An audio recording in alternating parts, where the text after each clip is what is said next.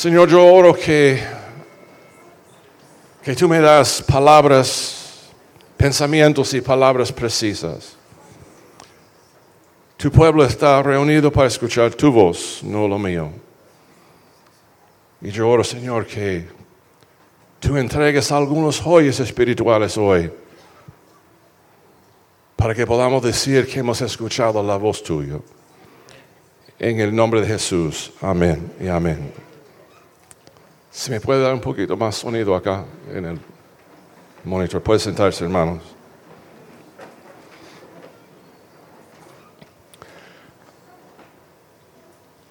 Había un momento cuando el hombre anduvo con Dios. Cuando Dios hizo a Adán y Eva en su huerto, ellos tuvieron, y no sabemos por cuánto tiempo tuvieron comunión con Dios. La Biblia no nos dice cuántos años pasaron antes que ellos fallaron el orden de Dios. Dios les dio una libertad en el huerto tremendo. Solamente, solamente dio un orden de ellos de no hacer una cosa y fallaron. Y ese día, la Biblia dice que no solamente murieron, porque estuvieron viviendo en, en una dimensión inmortal. Entonces de momento perdieron su inmortalidad y además perdieron lo más importante que fue la comunión con la presencia de Dios. La Biblia dice que Dios los echó fuera de su presencia. El huerto era bello, pero Dios los echó fuera de su presencia. Pregunto, ¿cómo es que Dios, el Señor que llena los cielos y la tierra, puede echar el hombre de su presencia porque Dios está en todos lugares? Él está en todos lugares. No es que Dios se fue, Dios estuvo, pero no dejó al hombre percibirlo. Quitó la habilidad de percibir la presencia de Dios. Él está, Él siempre está. Pero nosotros no tenemos la habilidad de verlo. Él está. Y es, bastante cómico para mí ver hombres, ministros, empujando a la gente a percibir la presencia de Dios cuando Dios tiene una voz y Él puede hablar por sí mismo. Para mí, tratar de convencer a la gente y, estimular la emoción de la gente para convencerles que Dios está, Dios tiene su propia voz, Él tiene un Espíritu Santo que dice cuando Él está y entendemos cuando Él no está. Bueno, yo dije algo falso allí mismo no lo percibiste. Es imposible que Dios no está. Dios está. Es que nosotros tenemos un problema. Y el problema básicamente fue explicado por el rey David en Salmos 15, donde él dijo, ¿quién habitará en tu tabernáculo? O sea, ¿quién habitará en tu presencia? ¿quién morará en tu santo monte? Entonces aquí viene el problema. El que anda en integridad. Hay tantos mentirosos en el mundo, tantos ladrones. Y esas cosas de nuestro carácter nos, no nos deja percibir la presencia, no podemos morar en su presencia, porque Él es santo el que habla verdad en su corazón. Hay mucha gente que habla en una cosa con la boca, pero el corazón dice otra cosa.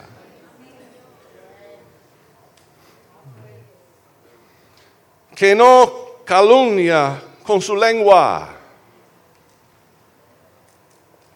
¿Cuántos culpables hay aquí hoy de hablar contra su hermano? Esas cosas nos impide morar en su tabernáculo, morar, habitar, permanecer en su tabernáculo. No hace mal a su prójimo, ni toma reproche contra su amigo, en cuyos ojos el perverso es menospreciado. No sé cuánta gente me han dicho a mí, pero pastor, tiene que aceptar la gente. Esa gente que viene del mundo hay que aceptarlos. Yo, bueno, yo doy a todo el mundo un chance, pero el perverso hay que menospreciarlo. Tú no eres más grande que Dios.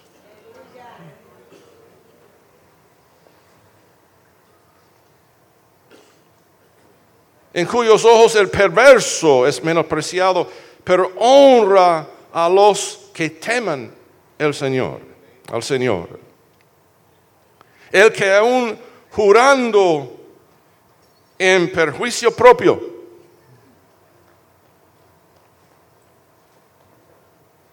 no cambia, no cambia.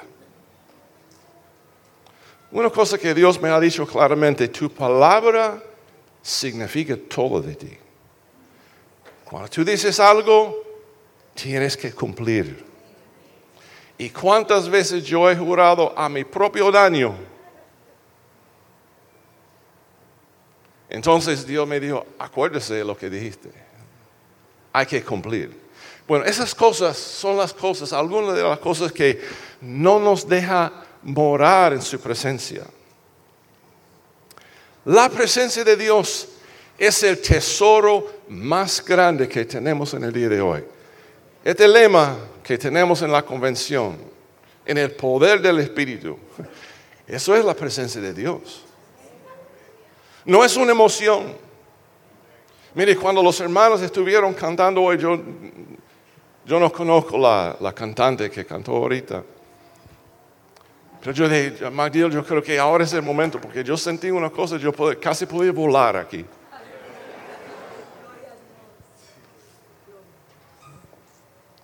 Entonces me dijo, no te preocupes porque ella va a llevarlo a un nivel aún más alto. y dice, bueno, si tú lo dices, está bien. Pero es la presencia de Dios es la cosa más importante que tenemos. Y tenemos que aprender a guardarlo, hermanos. Guardarlo.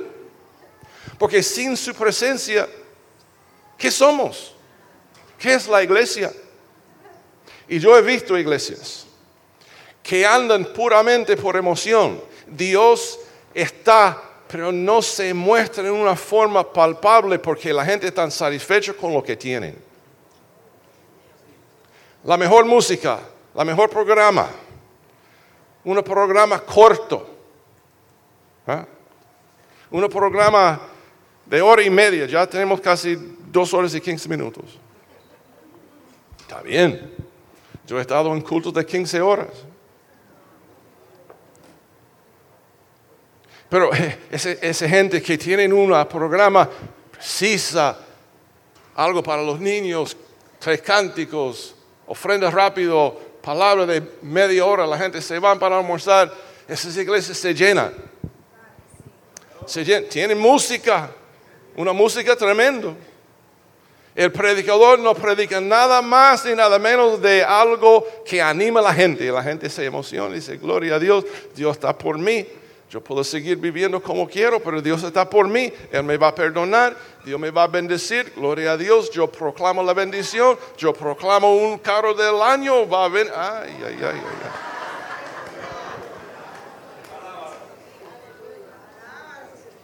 Entonces están contentos con ese payaso que está frente engañándolos. Es la verdad.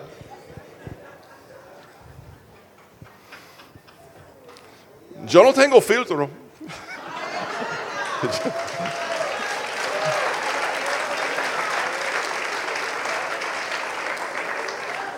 Pero déjenme llevarles a un momento en la historia cuando Dios se mostró en una forma tan visible, tan palpable, tan real, llevando su gente de su esclavitud en Egipto. Ellos vieron diez milagros, vieron el mar rojo abrir, caminaron sobre tierra seca al otro lado y cómo Dios destruyó sus enemigos después fue algo tremendo y llegaron a los montes de Sinaí. Y ahí cuando llegaron con esa historia, esa cosa tan tremendo que Dios hizo por ellos, Dios llamó a Moisés arriba por 40 días. Y la gente se cansaron de los 40 días, dijeron, ¿dónde está ese hombre que nos llevó de Egipto hasta acá? ¿Dónde está? Vamos a crear para nosotros eh, una imagen que nos va a dirigir desde hoy en adelante. Y Moisés en la presencia de Dios, Dios le dijo, tienes que bajar porque la gente ya se han pervertido.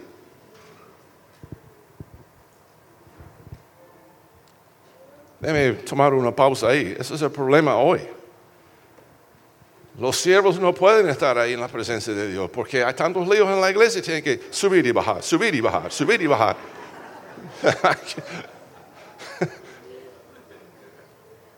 Entonces, escucha lo que Dios dijo a Moisés. Entonces, en Éxodo capítulo 33, Éxodo 33, verso 1 al 4. Entonces el Señor dijo a Moisés, anda, sube de aquí, tú y tu pueblo, que has sacado de la tierra de Egipto, a la tierra de la cual juré a Abraham, a Isaac, a Jacob, diciendo, a tu descendencia la daré y enviaré un ángel delante de ti. Y echaré fuera el cananeo, al amareo, al eteo, al fereceo, al jebeo, al jebuseo. Sube a la tierra que emana leche y miel pues yo no subiré en medio de ti. Oh Israel, no sea que te destruya, no sea que te destruya en el camino, porque eres un pueblo de dura servicio. Cuando el pueblo oyó esta mala noticia, hicieron duelo y ninguno de ellos se puso sus atavios. atavíos.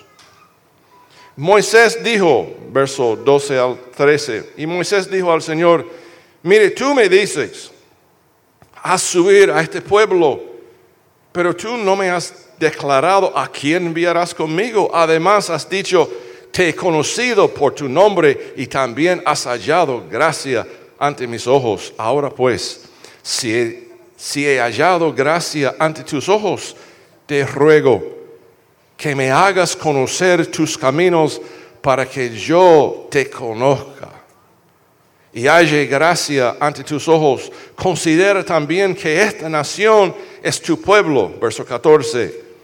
Y él respondió, mi presencia irá contigo.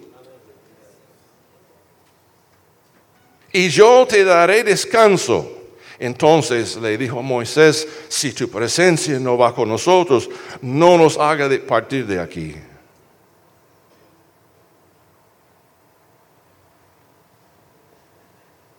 Eso fue un momento tremendo. Escucha lo que Dios dijo a esa gente, a Moisés. Vuelve a tu pueblo y yo voy a enviar un ángel, ni mencionó quién era el ángel, uno de ellos. Y yo voy a ser fiel a mi promesa. Yo voy a darte la tierra prometida. Esa tierra que fluye con leche y miel. Yo voy a ser fiel a mi parte, pero yo no voy a andar con ustedes, yo no voy en el medio de ustedes, porque son un pueblo rebelde. Pero tranquilo, voy a enviar un ángel Ni dijo que era Miguel el arcángel. Ni Gabriel, uno de los más importantes, dijo, un angelito. Va contigo.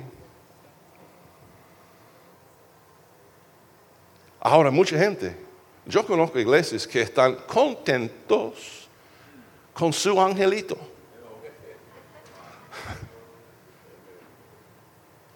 Esos pastorcitos, el libro de Apocalipsis dice que dijo a Juan, escribe a los ángeles de la iglesia, está escribiendo a los pastores, los obispos de las iglesias.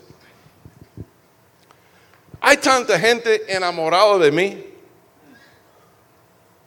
hay tanta gente enamorada con este pastor de amor. Con él es amoroso. Tan lindo.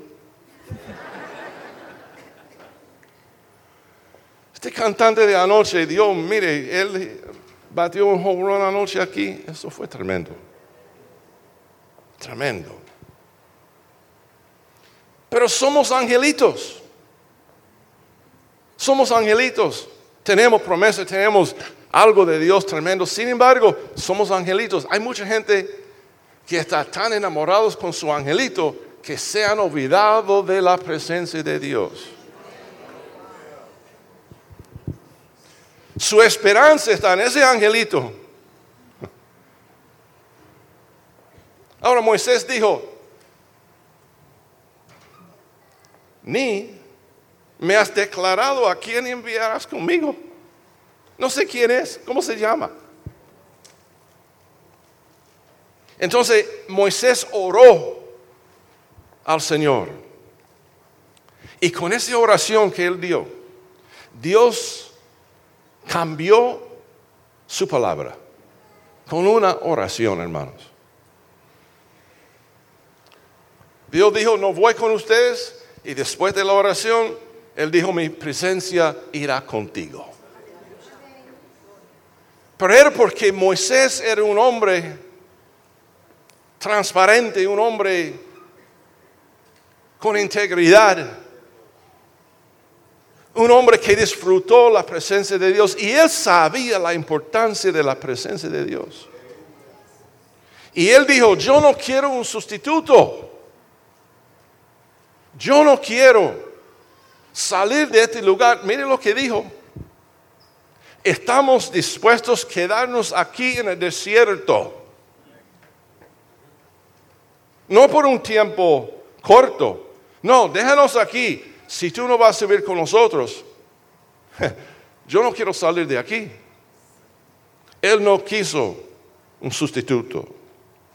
Porque Moisés había encontrado una comunión tan importante con Dios. Dice que él habló a Dios como un hombre habla a su amigo. Imagínense eso, hermanos. Entró en la presencia de Dios. Dios le habló a él cara a cara. Tremendo. No vio el rostro de Dios, pero vio su gloria. Vio su gloria. Y él sabía que él no podía darse el lujo de, recibir un sustituto. Porque era la presencia de Dios que le había llevado hasta allí. El respaldo de Dios en nuestra vida, hermanos, es lo más importante. Yo veo esto. Cada vez que yo vengo aquí, yo veo más gente. Y yo tengo que recordarme del año 80, cuando yo vine aquí, por una profecía que fue me dado por un dominicano en, la, en Puerto Rico y me dio palabra y yo vine con las palabras que él me dio, con otro pastor que tuvo la misma fe que yo tuve. Y llegamos aquí sin saber dónde íbamos a dormir, sin dinero. Y yo dije al otro pastor, yo voy a dormir en la plaza de la iglesia católica en Santo Domingo. Eso fue mi, mi intención. Y un hermano mío llegó aquí antes que yo para traer una ofrenda a un orfanato. Y la dueña del orfanato me recogió en el aeropuerto y había otro allí que tenía un orfanato en Montecristi y él me llevó a Montecristi y de allí fuimos a Sábana Larga. Y allí sembramos semillas. semillas nada más. Y no tuvimos éxito. Por años, casi cuatro años aquí sin éxito. Sin embargo, éramos fieles para venir y poner semillas. Y cuando uno pone su, pone semilla y Dios está respaldando tu vida, Dios va a traer fruto.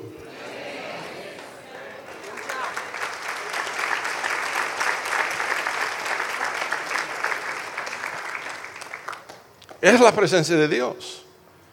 Esto no es un esfuerzo de un hombre, pero un hombre vino con una palabra y puso su semilla. Entonces otro vino y puso su semilla. Tenemos una anciana aquí en, este, esta tarde que nos ofreció,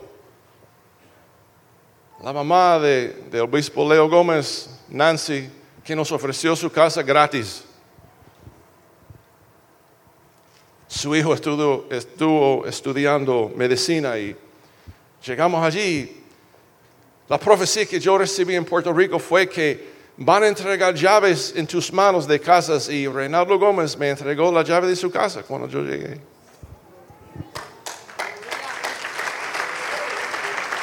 Bueno, pero lo importante es el respaldo de Dios. En Argentina, yo no puedo explicar el ministerio que yo he tenido por 35 años en Argentina y y hasta ahora no hay nada oficial, oficial para nuestro concilio. Y a mí no me importa. Pero alguien me dijo allá, tu ministerio en este país está honrado por tantos hermanos porque vemos el respaldo de Dios en tu vida. Es el título más grande que un siervo de Dios puede tener. No es obispo, ni obispo internacional, ni nada. Es respaldado por Dios. Eso es.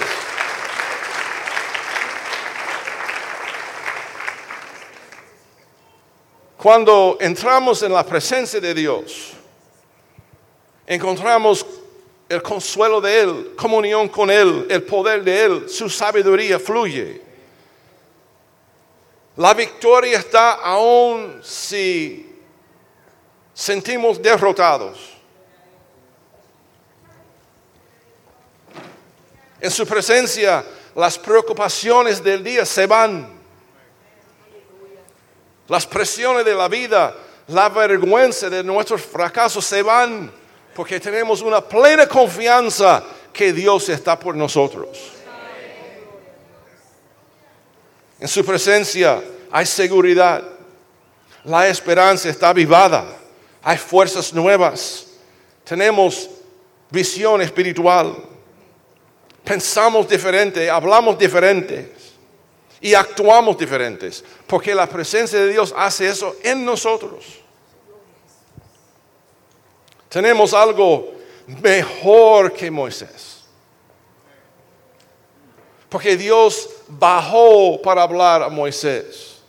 Pero nosotros tenemos algo mucho mejor porque Dios nos ha subido a su presencia.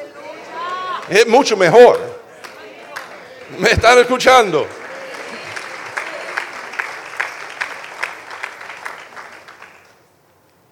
Déjame explicarles rápidamente los privilegios de aquellos, o sea, nosotros, que tenemos la redención en Jesucristo. Dios solamente usa cuatro cosas para mostrar su presencia. Es la creación, su palabra, Jesús y el Espíritu Santo. Esas, cuatro cosas. Nada más. Y nosotros tenemos el Espíritu Santo viviendo en nosotros. Somos templos de Él. Entonces el Espíritu Santo revela la presencia de Dios. Y la Biblia dice que Jesús está en nosotros. ¿Qué más podemos pedir? Jesús está, el Espíritu Santo está, somos templo de Dios, somos un pueblo espiritual, un sacerdocio espiritual, dice la Biblia, un sacerdocio espiritual. Yo no merezco títulos así. Tenemos acceso, dice la palabra en Hebreos 4, por tanto acerquémonos con confianza al trono de la gracia. Pero acuérdese algo, esas cosas que yo leí de Salmos 15, cuidado, Porque es imposible entrar en la presencia de Dios y hacer calumnia a su hermano.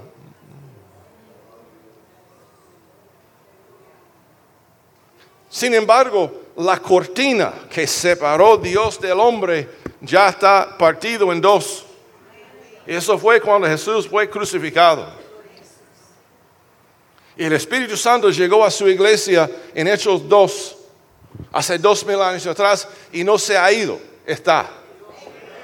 Por los que desean su presencia, que quieren vivir en su presencia. Y ahora yo no soy un religioso, yo no voy a decir que uno va a andar sobre las nubes, no, no, no. Yo era un religioso. Yo sé cómo es ser legalista o religioso pensando, bueno, mi, santidad corporal, eh, eh, Dios eh, tiene que darme la bendición porque soy santo.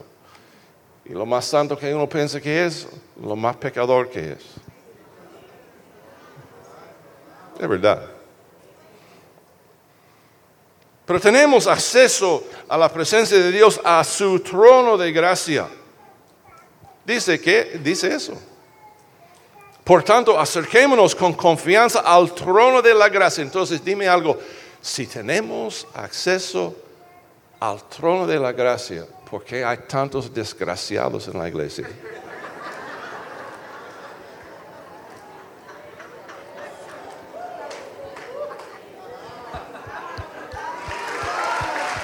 ¿Verdad?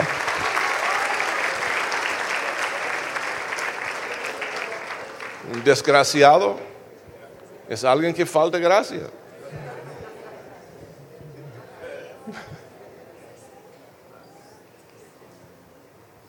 Mire, cuando mi esposa se arregla para un evento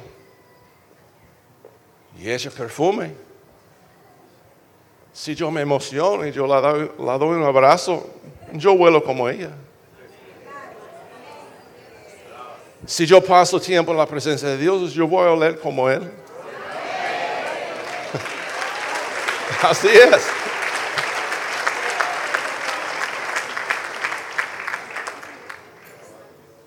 La razón que nosotros luchamos con la ira, con las pasiones. Ay, hermano, tengo tantas pasiones, yo no sé, la tentación es demasiado. Todos somos animales aquí. Todos somos seres humanos aquí. Pero somos animales con gracia. Si pasamos tiempo en la presencia de Dios, tenemos el poder de disciplinarnos. Yo dije a obispo Javier Acosta, yo dije, cuando me muero, cuando esa gente viene y dice, ay, yo no puedo porque yo, yo, yo, yo sufro con las pasiones. Dile a ellos que yo dije. yo he peleado la buena batalla. Y yo he sido fiel a mi mujer todos estos años. Nadie me puede acusar. No me dice a mí que es imposible. Yo lo hice. no, no.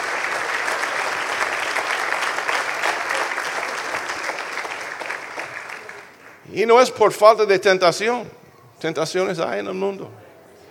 Pero cuando uno vive en la presencia de Dios, y yo no estoy jactándome ni, ni nada de eso, hermano, porque yo tengo mis problemas también. Pero cuando uno está con esa presencia y uno aprecia la presencia de Dios, uno tiene que decir, hmm, ¿esta o este? ¿Esta o esta presencia? Cuando uno tiene un tesoro, uno no entrega ese tesoro por nada, por nada. Es que no atesoramos la presencia de Dios, porque no, no entendemos, no hemos pasado ese tiempo tan especial con Él. Es tan y tan fácil, hermanos. En la presencia de Dios somos transformados. Y en su presencia no hay desánimo. Este pastor anoche, el, obispo Alex, habló de aquello gringo que echó spray, todas esas cosas.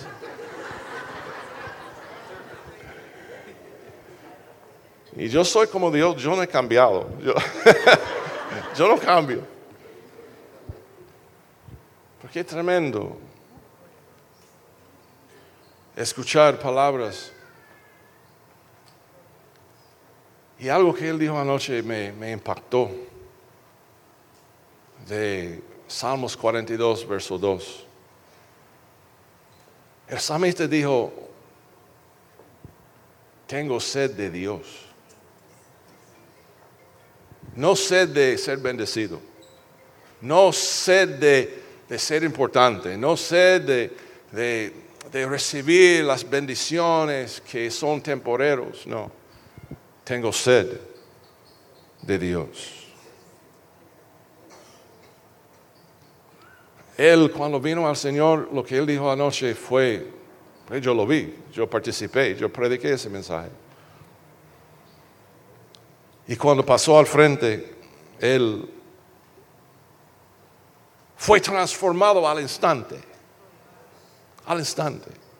Fue del pozo de la depresión hasta la presencia de Dios en un nanosegundo. Y fue transformado. Y la misma semana estuvo compartiendo su testimonio en iglesias. Y todos nosotros, los convertidos de verdad, tenemos la misma historia. En un nanosegundo, nosotros pasamos al frente escuchando un mensaje ungido y Dios transformó nuestras vidas. Fue la presencia de Dios que lo hizo. No fue el hombre.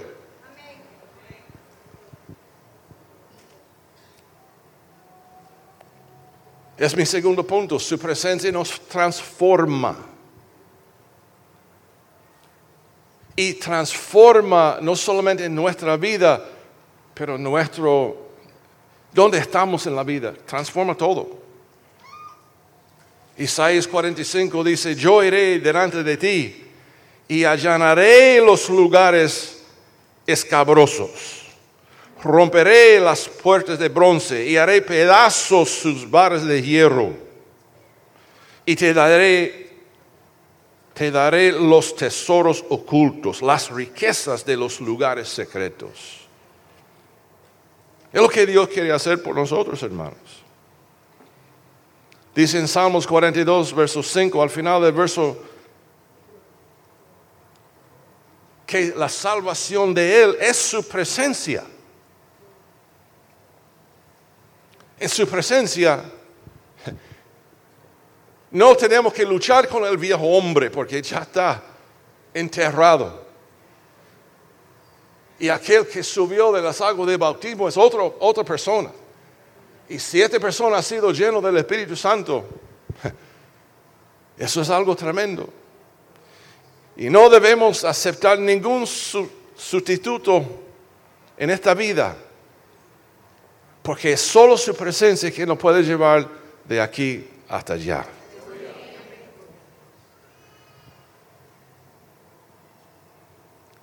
En su presencia, Dios nos transforma a su imagen. Dice que Moisés en su presencia, cuando bajó, tuvo que cubrir su rostro porque la, gloria de Dios lo impactó. Y la gente vieron en él, en Moisés, una luz y él tuvo que cubrir su rostro. Es imposible pasar tiempo en la presencia de Dios. Imposible. Y mantener los hábitos de antes. Porque uno automáticamente hace lo que tiene que hacer para desasociarse de sus hábitos perversos porque uno tiene sed de Dios. Uno quiere beber de esa fuente de agua viva. De hecho, no solamente eso, pero uno quiere que esas aguas vivas fluyan de ellos. Debemos ser tan saturados que ese agua no solamente nos satisface, pero fluye de nosotros también para otros.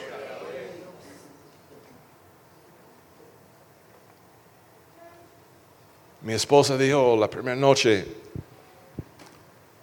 que tenemos que ser pentecostales.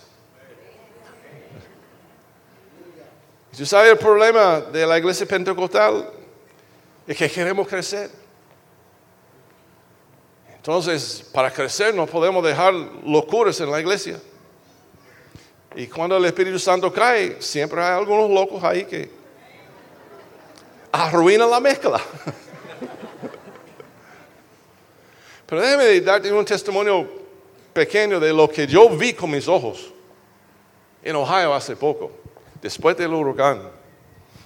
Tuvimos una convención en Ohio y yo invité a un amigo mío que no es creyente, de hecho es, es un impío de alto rango.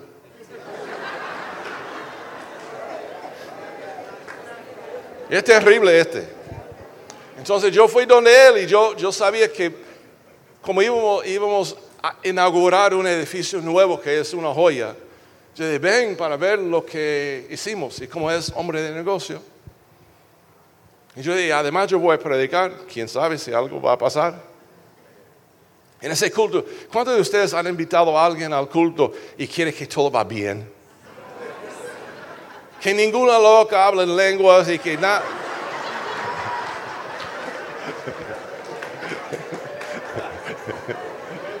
Entonces, yo tuve, o loco, o loco.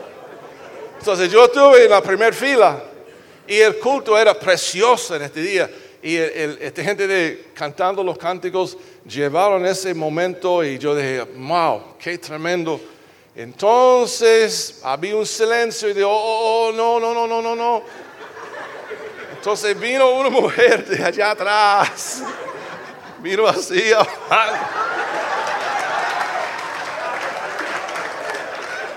Y con cada paso yo sufrí más, hermano. Yo dije, yo dije, ¿esta qué va a decir? Y, yo, y, en mi mente, en un momento, eh, pasó una imagen que yo voy a tener que llamar a mi amigo para explicar lo que va a pasar ahora. Yo sé lo que ella va a hacer y él va a decir que yo soy un loco. Entonces ahí sufriendo y precisamente ella subió y dio un mensaje en lenguas no cortita, no cortita, larga. Entonces yo... y había un silencio y yo dije, ah, por encima de todo voy a tener que explicar porque no hay una traducción de ese mensaje, porque la Biblia dice que si uno da un mensaje en lenguas, tiene que tener, interpretación también. Entonces ya el mundo ha caído encima de mí, mi amigo está por allá. Yo prediqué y digo que tuve el respaldo de Dios esa mañana. Pero yo sabía que Él me iba a llamar. Y me llamó. Y dijo, Barlock, ese culto. Y mire, sí, señor. Entonces, él dijo, y esa, y, él habla terrible, él habla, terrible. Y esa blanca y blanca y blanca mujer que habló en esa lengua. Y yo sí, me dije, ¿tú lo entendiste? Y yo dije, yo quería mentir. yo no podía mentir. Entonces yo dije, bueno, la verdad es que no, no, no entendí el mensaje. Él dijo, pero yo sí.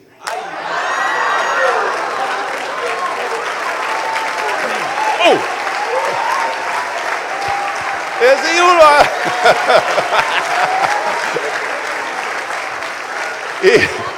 Y, yo le dije, bueno, ¿qué fue el mensaje? Y me dijo, Dios dijo, un impío de alto rango, hablando de Dios, Dios dijo claramente, envías dinero a Puerto Rico.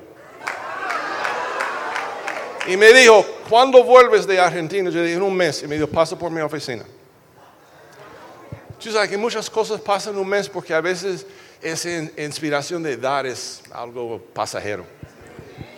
Pero yo llegué de Argentina un mes después y yo le llamé. Y su secretaria me dijo, David, pasa por aquí. Y ella es más impía que él. Y yo fui a la oficina. Y ella salió de la oficina con un sobre. Y ella estaba llorando. Me lo dio. Mi amigo empezó a llorar y yo he hecho pedazos. Yo abrí el sobre, era un cheque por 10 mil dólares para, para la gente de Puerto Rico.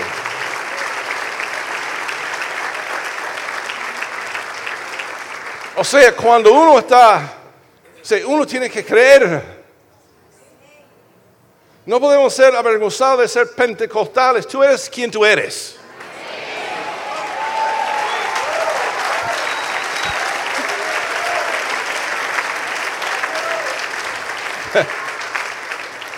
Ahora tenemos que poner un balance en las cosas, ¿verdad?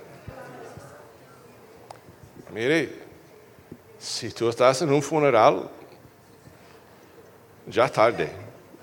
Ya tarde. O sea, no, no espera hasta el funeral. Vete al hospital cuando está ahí. Ora por la gente. Pero Dios sí, levanta a los muertos. Pero yo creo que tenemos que avivar lo que Dios nos ha dado. No podemos avergonzarnos. Eso es el problema de los pentecostales. Tenemos ese, ese cortina que se llama la vergüenza. Y no queremos actuar como niños porque somos adultos, inteligentes, tenemos dinero, tenemos títulos, ese y lo otro. No quiero que, mire, en Puerto Rico, cuando yo empecé la iglesia allá, había un banquero que se sentó donde está el pastor Carlos ahora en todos los cultos. Pero él detestó ese, ese concepto de hablar en lenguas. Entonces se quedó en el culto y cuando el culto se puso en ese ambiente, en la música, cuando la gente empezaba a hablar y cantar, y las lenguas salieron a veces, entonces él se puso ahí con una cara de piedra.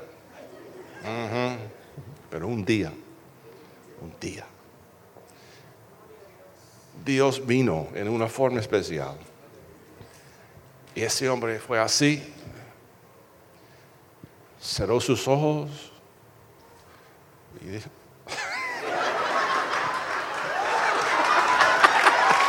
y habló en lenguas.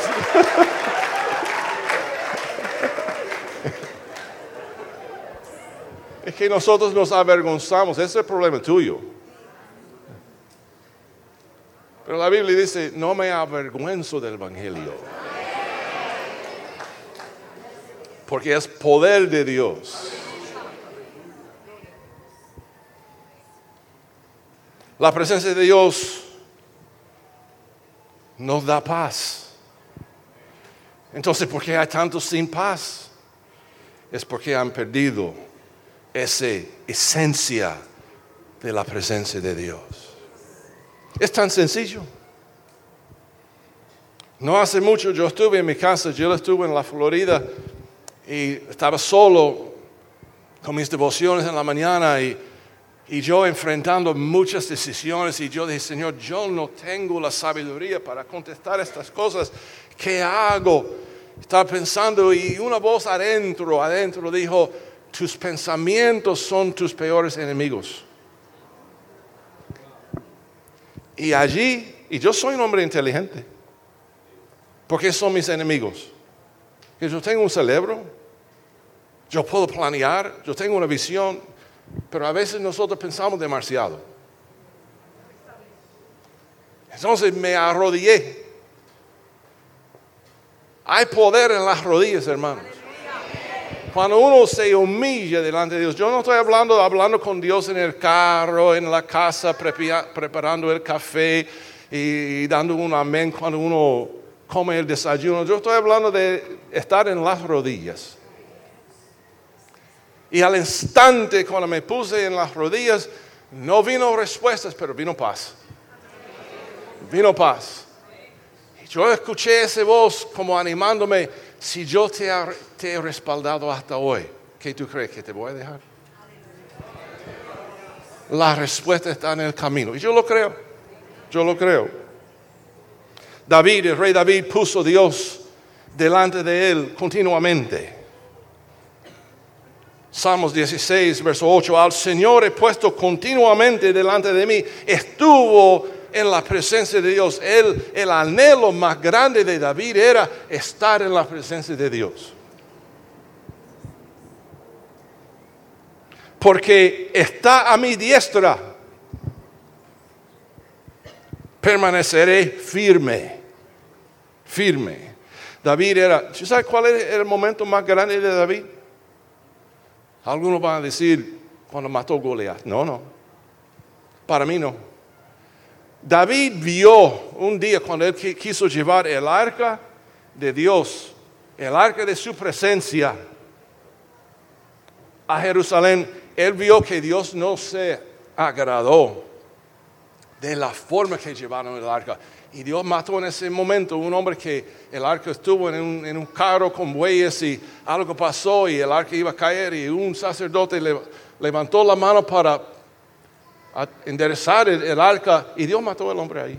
Y David dijo, ¿cómo yo puedo llevar el arca a Jerusalén cuando Dios ha hecho eso a mí? Sin embargo, él me parece que entró en la presencia de Dios, cantó un cántico, Dios le habló a él y él preparó una tienda en Jerusalén, en Sión.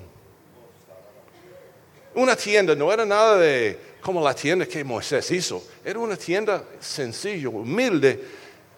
Y David llevó el arca, como dijo la escritura, sobre los hombros de los sacerdotes a esa tienda y lo puso allí y David tuvo comunión con él. Eso fue el momento más grande de David.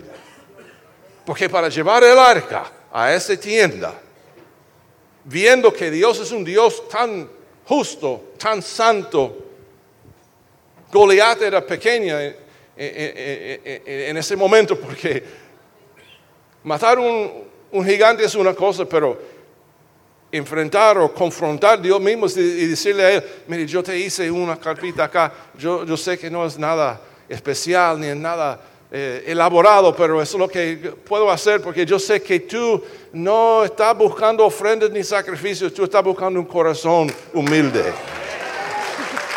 Eso fue el momento. Y como David entendió eso, llevó ese arca a esa tienda. Ahora, después que David murió, después que David murió, Salomón su hijo hizo el templo. David pagó por todo. David pagó por todo. Y Salomón levantó el templo y lo llaman el templo de Salomón. David pagó todo. Pero dice que el templo de Salomón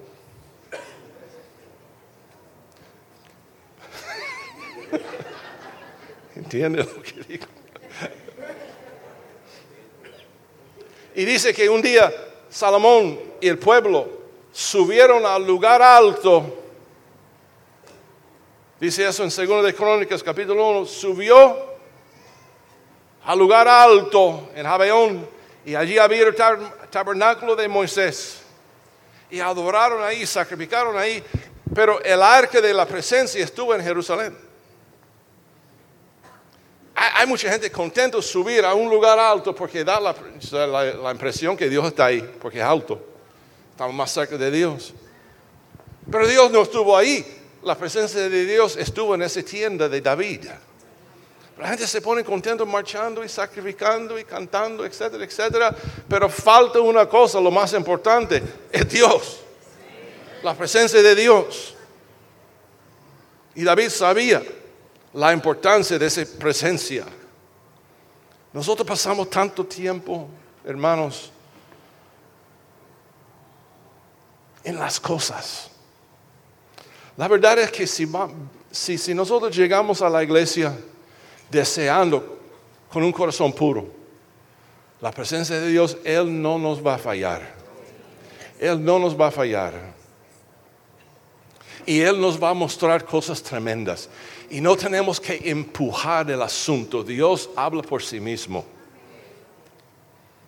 Por eso Moisés dijo, si tu presencia no va con nosotros, no nos hagas partir de aquí. Habitando en su presencia, hermanos, es nuestra herencia. Si los músicos pueden pasar. Yo quiero que ese mensaje quede en su corazón. Tú tienes acceso, acceso a la presencia de Dios. está abierto hoy para nosotros. No se equivoquen. En su presencia hay amor, hay santidad. En su presencia hay transformación. En su presencia hay riquezas porque Dios bendice a aquel que le adora. Es verdad. Yo estoy a favor del evangelio de la prosperidad porque Dios prospera lo suyo. ¿Cuántos dicen amén? Que Dios es un Dios. Pero no me escucharon. Dios es un Dios de recursos. De recursos. Vamos a estar de pie.